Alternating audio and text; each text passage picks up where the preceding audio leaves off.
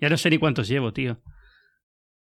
Esto, esto es... Es un, vicio el tema de los podcasts. La verdad es que está muy bien. Yo echaba de menos la radio. Sí, eh, es divertido. O sea, ahora que estáis eh, vosotros empezando eh, el vuestro, aprendes mucho muy rápido, vamos a ponerlo así. Ahora escucho el primero que hice de binarios y escucho el, de Rosa de la semana pasada y notas un cambio muy grande y sobre todo a nivel operativo, de lo que va detrás, cómo se edita, todo este tipo de cosas, se aprende súper rápido y se aprende un montón. O sea, que es divertido. Vamos a ver. mi plan es eh, todavía no lo he dicho público, pero te lo comento aquí si alguien lo escucha, eh, que se lo mantenga en silencio y se acabó. Es que la idea es que mm, voy a intentar hacer binarios eh, diario.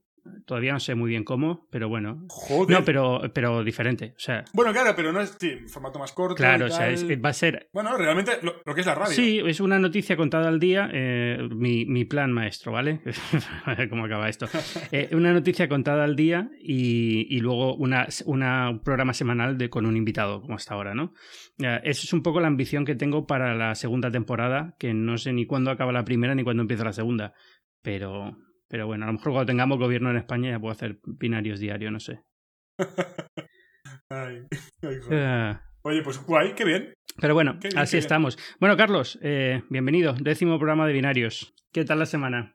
la semana, bueno, ya sabes, aquí, aquí no hay semana tranquila. Aquí si no, si no está dando guerra Intel, está dando guerra Pokémon Go, si no está, llevamos un veranito con Pokémon Go. ¿Qué tal está funcionando a, nivel de tráfico las historias de Pokémon Go ahí en Gizmodo? Muy eh, bien, ¿no? Todas. Todas ellas, da igual, o sea, da igual que saques un post de trucos, da igual que hables de lo enfadados que están los usuarios con Niantic, Pokémon Go está siendo, por lo menos a nivel informativo, de lo que más está pegando, curiosamente. Es alucinante, en el mundo estamos igual. yo creo que está todo el mundo igual.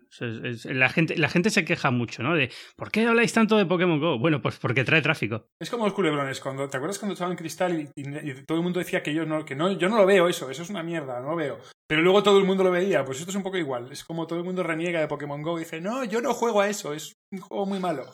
Y luego ves a todo el mundo, no, en serio, yo he visto cosas que vosotros no creeríais, como, como decían en, como decía Roy Batty. Pero es cierto, vas por la calle y de repente ves a un grupo de, de yo qué sé, 20 chavales, 30 chavales, corriendo como descosidos al grito de Charizard. Y dices, no puede ser, esto está pasando en España. El otro día me pasó en Príncipe Pío y, y era un grupo de chavales, bueno, te digo chavales porque ya estoy un poquito peinando canas, pero era gente de veintitantos. Y estaban absolutamente exaltados porque había aparecido un Charizard cerca del Príncipe Pío y iban todos allí a cazarlo. Que es que dices, esto no lo he visto con ningún otro juego. No sé si Rosa Jiménez a lo mejor me mata si lo cuento así públicamente, pero es, eh, es nivel 22 ya, o sea, es alucinante. es muy, pues muy buena. Me, fastidia mucho que digas esto, porque yo soy nivel 17 y me está, contando, me está costando un montón. fuimos a cenar en San Francisco y sacó el, sacó el teléfono y fue a pelear ahí en un gimnasio, nivel 22, me quedé alucinado. Yo es que no pasé de nivel 10, me, me ha aburrido, lo he desinstalado ya.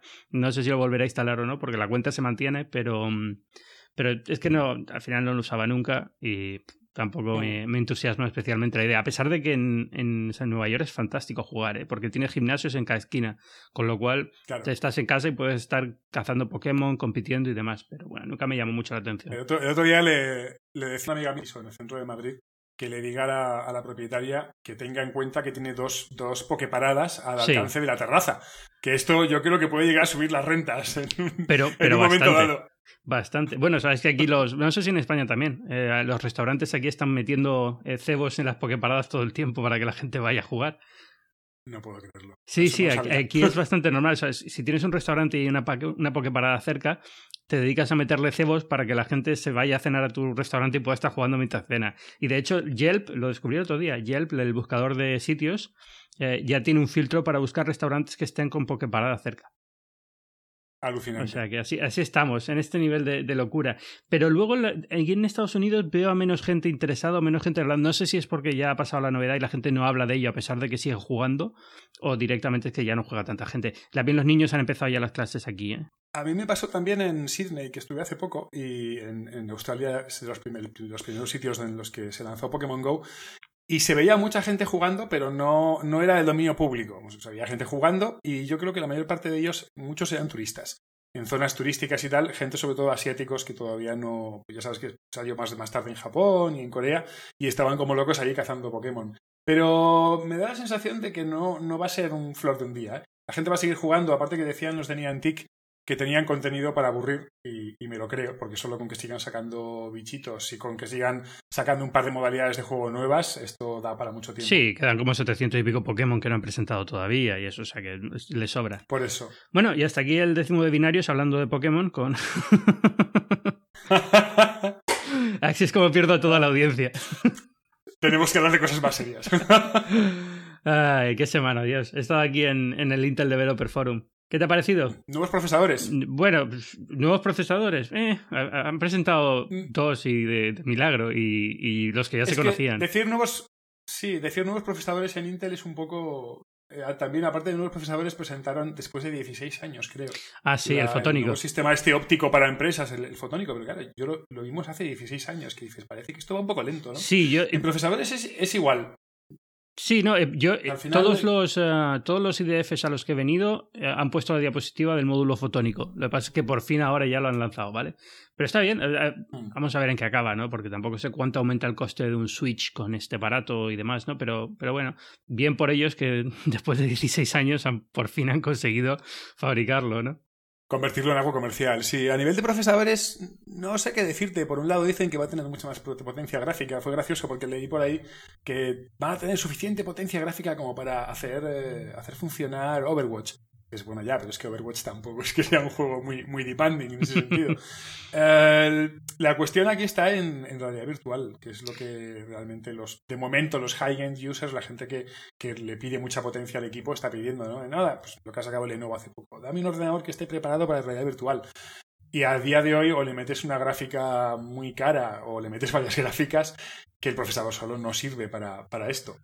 Entonces, la, cosa va a estar interesante porque Intel sigue siendo Intel, pero AMD está más metida en gráficas que Intel. Entonces, a largo plazo, ¿quién de los dos se va a llevar el gato al agua en el sentido. Ahora, ahora que realmente estamos pidiendo más potencia gráfica, porque hasta ahora la potencia gráfica la pedían pues, los nerds que. La, PC Master Race, ¿no? Que se dedicaban a, jugar a tope de resolución todo.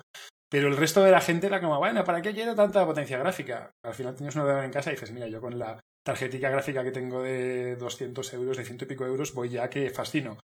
Pero hoy ahora ya no, ahora esa tarjeta ya no te sirve y, va, a ser, va a ser interesante. Pero tú crees que realmente lo de la realidad virtual llama a un público muy diferente. O sea, sinceramente, no, no, sé qué tal están funcionando los de Oculus y los de HTC, ¿vale?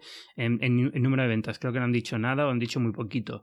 Eh, y esta semana ha salido el Minecraft eh, para Oculus pero no he visto ni nada, eh, ni, ni, mucho interés, ni a gente volviéndose loca, ni ningún título importante, también es muy pronto, ¿no? Pero como que no veo el movimiento que esperaba ver, ni el entusiasmo que esperaba ver después del lanzamiento. La poca gente que conozco que tiene uno ya no lo usa tanto, no sé. Es cierto, se ha desinflado un poquito, parece como que hubo un boom informativo, además a la altura del anterior Mobile World Congress, el anterior, o el anterior del anterior, hace año y medio básicamente, que fue cuando empezó a, explotar esto fuerte. Pero ahora sí, sí es verdad, parece como que la gente se ha desanimado un poco. También es una cuestión de precio. Es que es Eso es. Mm. Un sistema de realidad virtual ya no es solo el visor, es que necesitas un equipo nuevo, porque el PC que tienes no le da al pobre. Necesitas un sistema de mandos. La, la, PlayStation le pasa lo mismo. Yo estoy esperando el PlayStation VR este famoso, pero claro, me encuentro con que tengo que tener todos los mandos de realidad virtual habidos y por haber. Bueno, sacarán un kit, un kit completo, no te preocupes. Pero... Sí, pero, pero claro, pero el kit ya son 100 euros más y, hmm. son, es un gasto que, que el, el chaval medio cuando se lo pide por Reyes a los padres o se lo quiere comprar él, pues es como, vaya. Sí, no, no sé, si, no sé si con Sony la cosa mejorará. Si cuando saque Sony el PlayStation VR volveremos a escuchar más gente o la gente empezará a usarlo y entonces se dará cuenta de que quiere uno más potente. Eh, lo, que ha anunciado Intel no está mal. Eh, estuve viendo el prototipo al final en una sesión privada, el... ¿Cómo se llama? El, el Project eh, Alloy. Project Alloy, un nombre rarísimo, pero Alloy, sí. Em, lo llaman Alloy, creo, porque lo que ellos tienen es el concepto de realidad, em, realidad mezclada, que es como eh, mezclar realidad aumentada. el, de, el de Microsoft. Eh, digamos que su visión es un mundo de realidad virtual en el que objetos reales entran en el campo de visión porque tiene la cámara esa Real Sense, mientras que el de Microsoft es un mundo, el mundo real es lo que ves y hay objetos virtuales dentro del mundo real. O sea, es como el, rol es un poco revertido, pero, pero es lo mismo al final, ¿no? no deja de ser una, un poco buscar el término de marketing por darle un poquito de diferencia y ya está.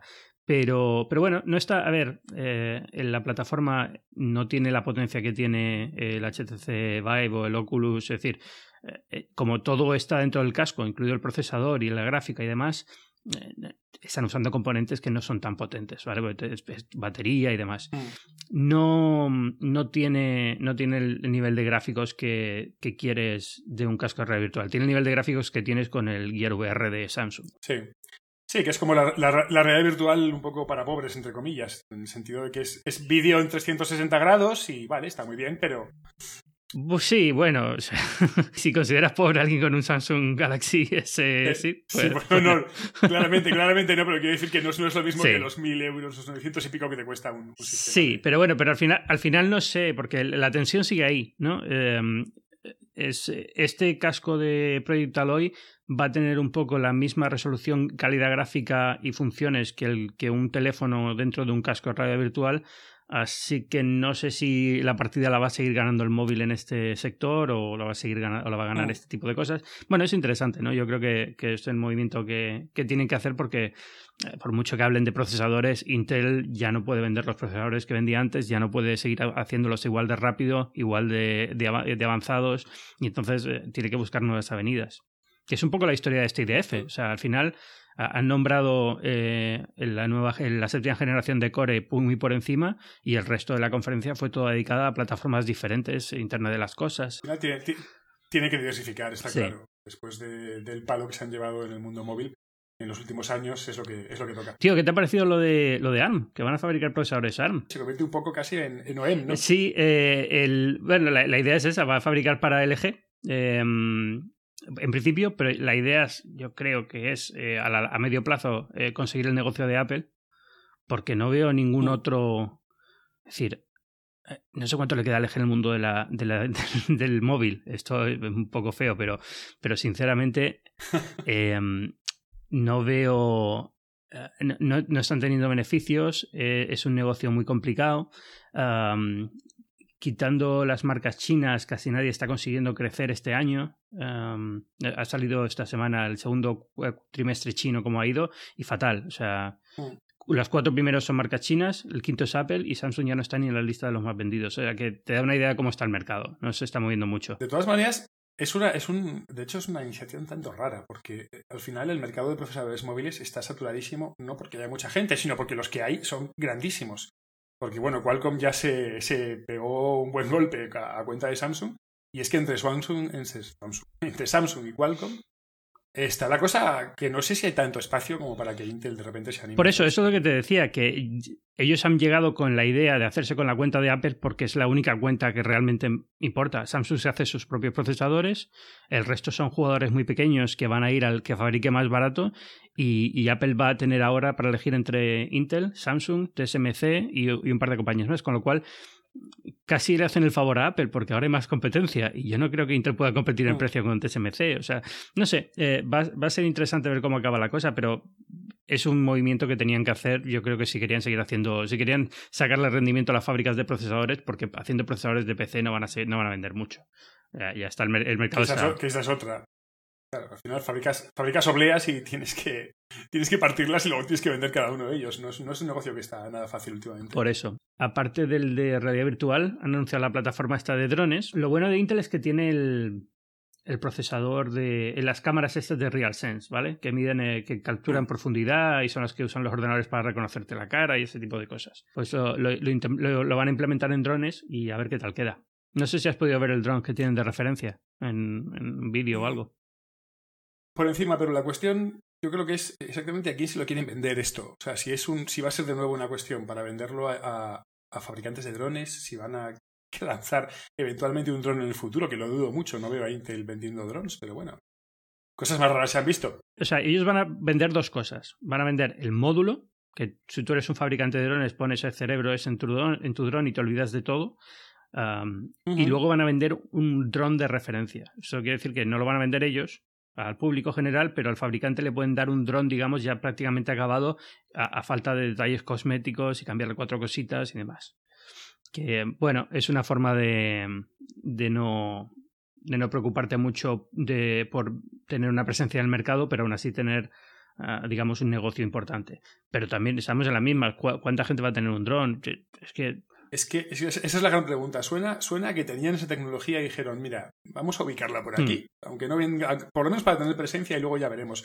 Porque los drones ocurre eso, es como, vale, se habla mucho de ellos, que si los prohíben en Río, que si tal. Hay como, informativamente hay mucho run run de drones, pero ¿quién tiene un dron? Sí, salvo sí es, la gente es un juguete y lo tienes lo juegas un poco en él y el que lo necesita profesionalmente lo usa y el que no lo va a tener en un cajón luego metido todo el resto de su vida no entonces eh, es un mercado. La Intel que viene detrás de esta IDF, a mí me parece una Intel que lo que hace son 5.000 cosas muy pequeñitas que no van a ser tan grandes individualmente como el PC en hace una década, pero que bueno, le van a permitir tener un nivel, es un nivel de complejidad un poco mayor, pero le van a permitir sobrevivir, sobrevivir a la compañía. Creo, vamos, no sé, no sé cómo acabará. Ah, en fin. Ah, otra cosa importante, claro, y además esto enlaza con otro tema importante de esta semana. El coches autónomos también quieren usar sus sensores para coches autónomos y su Internet de las cosas, ese tipo de cosas. A ver si no les pasa como, como la radio virtual, porque de repente todo el mundo quiere hacer coches autónomos. Esperemos que dentro de un año siga igual.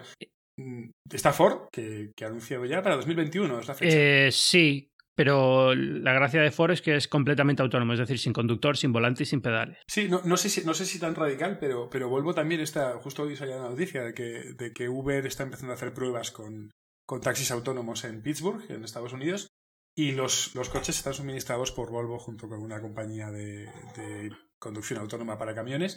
Pero la idea, si Volvo se ha metido ahí de hecho, es porque también quiere sacar sus propios coches autónomos en 2021. Me imagino que ahora no ha habido lo de Ford y habrán dicho nosotros también queremos estar ahí, aunque llevan años eh, trabajando en ello, llevan desde 2014. Sí, sí, eso lo tienen más que estudiado. Eh, a ver, técnicamente, yo creo que hoy en día se puede hacer este tipo de cosas en ciudades. Hemos visto millones de ejemplos de, de Google, de coches que se conducen solos en ciudades, no hay mucho problema, ¿vale?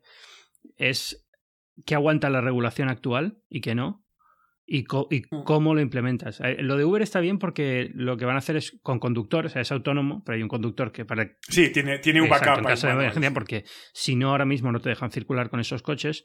Por eso Ford puede permitirse hablar de coches sin conductor para 2021, porque no sabemos cómo va a estar la legislación en 2021, pero teóricamente ahora mismo no se puede.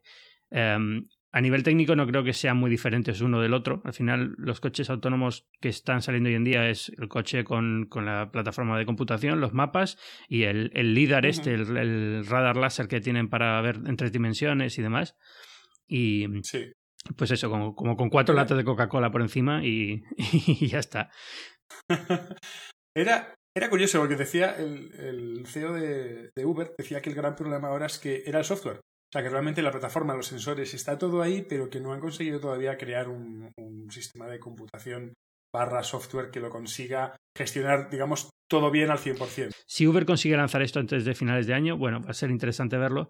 Me imagino que mm, los primeros coches van a ser muy lentos, van a circular muy, muy lentos por las ciudades. En Estados Unidos era 25 millas por hora, ¿no? Lo que tenía de máximo Google. Sí, bueno, en zona suburbana, una vez pasas a autopista, puedes circular a velocidad autopista normal y corriente. Vas con el tráfico, igual que los Tesla hacen ahora y demás. Pero, pero no, en ciudad, por ejemplo, los coches autónomos todavía tienen tantas medidas de seguridad implementadas que, por ejemplo, para salir de un stop, prácticamente el, el conductor humano tiene que salir del stop, porque siempre están como esperando a que ningún coche pase durante dos segundos. El resto de los conductores ven que el coche no se mueve y pasan. a, mí, a, mí lo que me, a mí lo que me asusta de todo esto es que esto va, va, a terminar, yo sé cómo va a terminar, tío. Esto va a terminar con microtransacciones en el coche. Esto va a ser así. Vas a, vas a estar en un semáforo y vas a tener que esperar a que termine el anuncio para poder arrancar y ¿Quiere usted desbloquear el bajar ventanillas? Pague un poquito más y esto va, a terminar así. pues no se me había ocurrido, pero a lo mejor es verdad que puedes pagar un poquito para que el coche salga del stop con un poco más de agresividad y no haya. claramente, claramente. esto va, y, luego llegará el, tema de los hackers y bueno. O sea, todo lo que tenemos ahora en el mundo de los móviles que es tan divertido va a llegar al mundo de los coches con los coches autónomos y, posiblemente, no sé si sea tan divertido, pero da mucho que hablar. Al menos, al menos se podrá actualizar. Dentro de lo malo malo será como un poquito como los de Tesla. No, no te preocupes, te metemos una actualización y de repente tienes 20 caballos más. Y dices, ¿cómo? Pues probablemente, no sé si con caballos, pero al menos será como, no te preocupes, antes no podíamos pasar puentes, pero en la versión 3.0 ya sí, ya no hay ningún problema y no acabamos en pantanos ni nada. ¿Has probado el Tesla o no? No, no, no, todavía no. El Tesla, lo máximo, lo máximo que he tenido con, con Tesla, de mi historia de amor con ese carro, ha sido poderlo ver meterme dentro, el maletero. Siempre, siempre me ha hecho mucha gracia que el, que el, coche tenga dos maleteros, uno delante y otro detrás. Como, pero ¿dónde está el motor?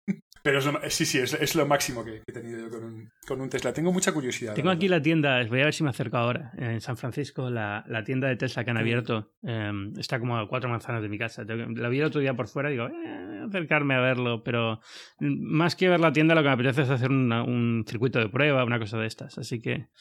Una, una, de las cosas que creo que no ha pensado nadie con el tema de los coches eléctricos, y, y me ha pasado varias veces, en, en, Madrid se están volviendo muy habituales los Prius. Son semieléctricos, uh -huh. no son eléctricos del todo, pero bueno, tienen un motor eléctrico para ciudad y tal.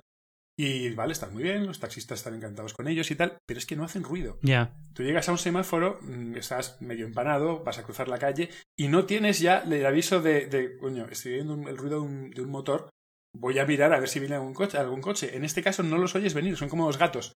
Y creo que van a. Eso, es un problema. No sé si van a tener que poner al final un altavoz, que en una actualización futura en la que puedas ponerle el ruido de un Ferrari. No tenían, no, un, un momento, que... no tenían que tener por ley. A lo mejor era aquí en Estados Unidos. Tienen que tener por ley un ruido eh, de, de, no sé cuántos decibelios para precisamente para eso, para personas invidentes y demás que no, no tengan problemas.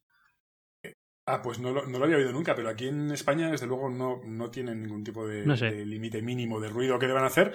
Y más de una vez me ha pasado de pararme en un, en un paso de peatones y llevarme el susto de, ¡ay, demonios! Que tengo aquí un, un Prius aquí al lado. y no me había dado cuenta. Y me imagino que la gente que tenga problemas de audición, pues tiene que ser mucho Sí, por eso, por eso tienen que implementarlo obligatoriamente. Para la gente con problemas de visión, eh, aquí creo recordar, es que ahora, ahora me pillas, pero eh, tenían que hacer un ruido de no sé cuántos decibelios y lo que estaban intentando era hacer un ruido que fuera eh, parecido al motor, pero no tan molesto, ¿no? Como un, un ruido así muy bajo, pero continuo, que, que, puedas escuchar y que te diga, bueno, esto está, esto está activo. Um, ¿Ves? Otro, otro, otro mercado fantástico. Cambiar, cambiar el ruido de tu coche. Mi, microtransacciones para cambiar el ruido y que haga, no sé, el de los, el de los autos de choque de las ferias. Este, tarara, tarara, tarara, esto va a estar bien. Va a ser muy divertido todo. Bueno, ¿qué me cuentas de tu podcast? Has empezado un podcast esta semana, ¿no? Hemos empezado un podcast, además, de una manera un poco de casi de esto que te tiras a la piscina sin saber muy bien lo que hay, ¿no? Espérate, espérate. Quería decir el nombre del podcast, pero es que me he olvidado y es tan raro. Eh, esto, Yarna, Yarnamitas. ¿Esto tiene que ver con, con Bloodborne o uno de estos? ¿Con un juego de estos? Con Bloodborne. El, es uno, el, ah, bien. Bloodborne tío, o sea, no, estoy tan de... no, estoy tan, no estoy tan viejuno como pensaba que iba a estar. Fue, ¿eh? fue a raíz de un chiste realmente, porque estuvimos jugando a Bloodborne, además al, al mismo tiempo eh, Eduardo Marín y yo, y teníamos la, la, el chiste este de, de, que se desarrolla en Yarnam y en todo el trato hablan de Yarnamitas y llega un momento que hablan de otros tipos que había antes que eran los tumerios y empezamos a utilizarlo como insulto. Nos llamábamos Yarnamitas cuando a la menor oportunidad y al final se quedó, se quedó la, la coña y hemos tenido ese nombre. Eh, ha sido muy divertido. También es cierto que, que, es lo que, lo que comentabas antes, ¿no? Empiezas un podcast y dices, Dios mío, no hemos puesto ni música, es una hora de, de, de petardeo absoluto sobre videojuegos que, que, debe ser bastante insufrible. El caso es que se está escuchando, sorprendentemente. Y bueno, afortunadamente queda mucho margen de mejora y esperemos que sea rápido. Tenemos que meter un poquito de música de fondo en algún momento. Que ya sabemos que nos encanta oírnos, pero, pero a la gente pues llegará un momento que le canse. Pero es un mundo muy divertido y sobre todo eso, que lo puedes, lo puedes mejorar muy rápido de un número a otro. En la siguiente semana de repente metes una sintonía al principio, pues para que no sea tan gris, lo, lo vas, poquito a poco vas mejorando. Tío, llevo con la mía desde que empecé y la tengo que cambiar y que, quería cambiarla esta semana. No sé si este va a venir con sintonía nueva o no, pero si no el, que viene, uh, lo tengo en la lista de cosas por hacer, pero es que la que, la que hice la hice sobre la marcha con un programa de estos de sintetizador de, de iPhone y es súper machacona. no, bueno, tío, pega, pegadiza, perfecto. Cuanto más pegadiza Sí, no, sea, pero mejor. de, demasiado machacona, demasiado machacona. Entonces tengo que buscar una que sea un poquito más suave, un poquito más agradable y, y no te creas, es complicado, ¿eh? O sea, es algo a lo que no le dedicas mucha atención y cuando te pones a pensar tengo que hacerlo, elegir algo es, es difícil, sobre todo si, uh, si quieres intentar hacerlo tú o con GarageBand. El, mejor, el mejor ejemplo lo tienes en el, en el tono de sintonía clásico de los Samsung, que, que es complicado. Las decisiones que debieron de tener ahí a lo largo de dos años de, bueno, y nos hacemos con piano ahora. No sé, llama a Richard Kleinerman a ver qué opina. Ha debido de ser todo muy, muy complicado. Cuando, fíjate, cuando voy a las, a las fábricas de, a las fábricas, a los cuarteles generales de Microsoft, de, en su momento de Nokia. Esta era una de las partes del tour que nos hacían siempre, que parecía una chorrada, ¿no? Te llevan a conocer al, al que hace las sintonías del móvil. Tú decías, bueno, tienen aquí un tío haciendo sintonías, menudo trabajo, esto no es trabajo ni nada. Y llegabas al estudio, el tío estaba trabajando como pero como 80 horas al día va a hacer los tonos y es súper complicado. Y tienen como 50.000 en, en, los, eh, en los tablones de, de notas. Tienen como 50.000 tonos que no han usado nunca porque fallaba algo, fallaba una nota en un punto concreto. Y te das cuenta del trabajo que tiene. ¿A dónde fue hace poco? Ah, sí, fui a, a los estudios de Ubisoft um, para el lanzamiento de. en Canadá, para los, el lanzamiento de um, uh, Far Cry 4, el de la prehistoria. Eh, sí, que transcurre en la prehistoria el juego. Eh, tío, el estudio de sonido era una barbaridad. El hombre este estaba continuamente eh, eh, con pedazos de carne partiéndolos para los sonidos de cuando se una herida. eh, cómo se hace, para cuando encendías un fuego, pues juntando dos palitos y se pasaba, se pasaba el día haciendo sonidos prehistóricos en el taller. Impresionante, pero llevaba como cinco meses haciendo sonidos para el juego. Y dices, Dios mío, qué cantidad de trabajo. Pues esto es igual, o sea, lo, una sintonía, tú piensas que es fácil porque escuchas el programa de radio y como es algo secundario, dices, ah, está ahí de fondo. Pero cuando te toca hacer una sintonía tú... Uff, bueno, es, es, muy complicado. De hecho, de eso hay 50.000 anécdotas. La, la, misma sintonía de Expediente X, eh, el compositor, que no recuerdo en este momento su nombre, dice que, que le dio con ella por casualidad. Que, que Mark Snow, el productor, le había echado para atrás no sé cuántas sintonías seguidas, ya estaba harto y estaba probando y se equivocó. Pisó una tecla o debió de darle a una, a una tecla el, sin, sin, darse cuenta y debió de meter el famoso, el famoso rever este raro que tiene de, de sintonía. Sí. El que es casi como un, eh, como instrumento este que, que, funciona por ondas, ¿no? como un, un teremin. Teremin. Y sí, el, el. Y lo hizo, y lo hizo casi casi sin darse cuenta. Debió de pasar las cosas y dijo, oye, eso suena bien, vamos a probar. Pero, pero de, es, es, todo un mundo. De las sintonías es muy complicado de hacer. Mucho más complicado de lo que parece. Y el problema además es que puede llegar a ser muy molesto si no lo haces bien. Sí, eh, pues en esas estoy yo. Y como mi... Um mi approach para diseñar este tipo de cosas es el mismo que el de Expediente X, es decir, yo confío en, en, la, en la suerte y en un accidente fortuito que me dé una sintonía buena. Pues lo que hago es me pongo a hacer loops hasta que encuentro uno que más o menos me gusta y lo, de, lo evoluciono. Y entonces, hasta que vuelvo a encontrar una cosa que me gusta y la evoluciono, y así hasta que llega una, a una que me guste. Pero bueno, no sé. Ya veremos cuánto tardo. Si este podcast aparece ya con. Este episodio aparece ya con sintonía nueva, es que he tenido mucha suerte en el avión de vuelta de San Francisco a Nueva York. Fantástico. Si no, es que me queda todavía una semana de trabajo duro para encontrar una buena sintonía. En este momento estoy ya dispuesto a pedir ayuda y que cualquiera que le guste la música me haga una sintonía y yo se lo agradeceré y la, le nombraré y demás, pero es complicado. Sí, sí, sí. Tienes, bueno, tienes, pero no es un buen ejemplo. Hace poco ha cambiado su sintonía de cierre la, la serie de anime de, de, Pokémon en Japón y es una canción interpretada por un ejército de Pikachu. Creo que no te sirve, pero, pero bueno, no sé, igual te puede dar este, una este Es el típico, el, la típica noticia que Seguro que habéis puesto en Gizmodo, tío. Por supuesto. Por supuesto. Ni, ni, me había enterado. ¿Cómo ha cambiado, cambiado, la música? Pero, pero, es, pero es una cosa terrorífica. Ya sabes que Pikachu solo dice Pikachu, pero aún así se, la, se las apañan para hacer tres minutos de canción variados, variados, y con su crescendo y con su momento épico, así, rollo ópera y tal. Y tú dices, pero esta gente. Y claro, y lo que tú dices del, del, del tipo este que está enloquecido, dándole golpes a, a pedazos de carne para hacer ruidos, la, claro, el, el, el, la voz de Pikachu la pone una, una actriz que es súper conocida en Japón uh -huh. y, que, y que se le ocurra, ¿sabes? Que se va al, al, estudio a ver pues cómo puede decir Pikachu de una manera totalmente innovadora para que para sorprender a sus fans en, en la serie. Y dices, bueno, el mundo está así. bueno, ¿qué tal Gizmodo? ¿Cómo, muy, ¿Cómo, lo lleváis? Muy bien, muy bien. He hecho mucho de menos el Slack de Gizmodo, ¿eh? te, lo, te lo aseguro. Slack de Gizmodo, tío, es una cosa mágica. Yo estuve dos semanas de vacaciones y fue lo único que eché de menos por encima de Twitter. Es increíble. Increíble. O sea, claro, al final es, es, un, es un dumper en el que están todo el rato cayendo. Mira qué enlace más absurdo he encontrado. Y pues eso, la canción de Pikachu de cierre. Dices, ¿dónde demonios has, encontrado esto? Y de ahí para abajo, ¿no? Todo, la, todas las indignidades que te puedas imaginar de, Internet y alguna más pasan por ahí y bueno, y, mezclamos pues, los, los, temas más serios del mundo con de repente, mira, mira qué GIF. Pues. Ah, pero está bien, funciona, que es importante, es divertido, es ameno. Funciona, funciona verlo. Yo también lo, lo eché mucho de menos.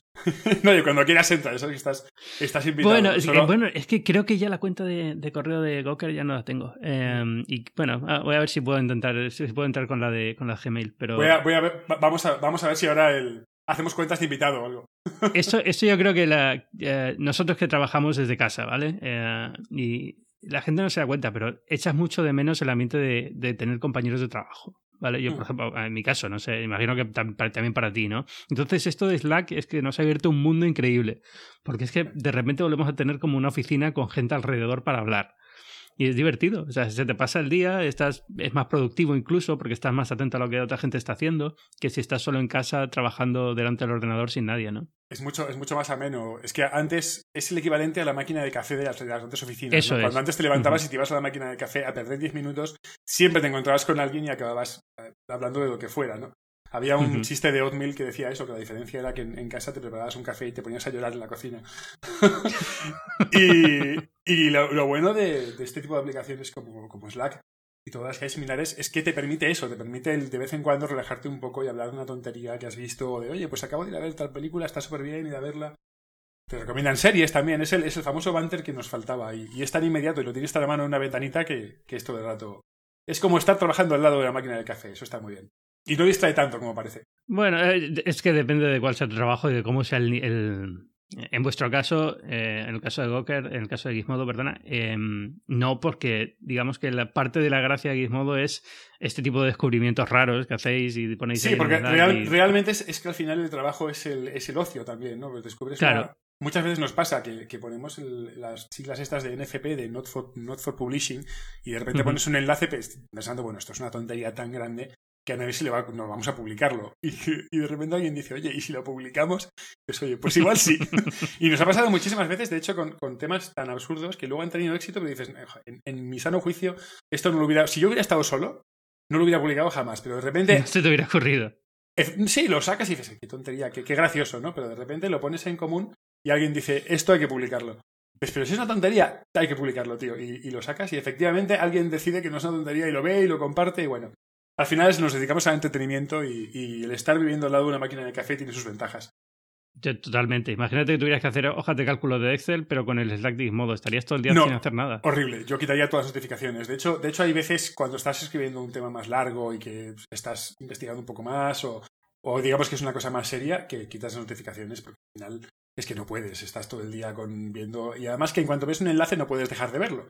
Porque esto es un poco como cuando alguien compra lotería en la oficina y dices, no me voy a quedar yo sin ello. Y ves que de repente fulanito ha puesto, ha puesto un enlace y dices, no, tengo que verlo. O sea, todavía no he visto el tráiler de Rogue One. Lleva, lleva como tres días en el internet, todavía no he visto el tráiler de Rogue One.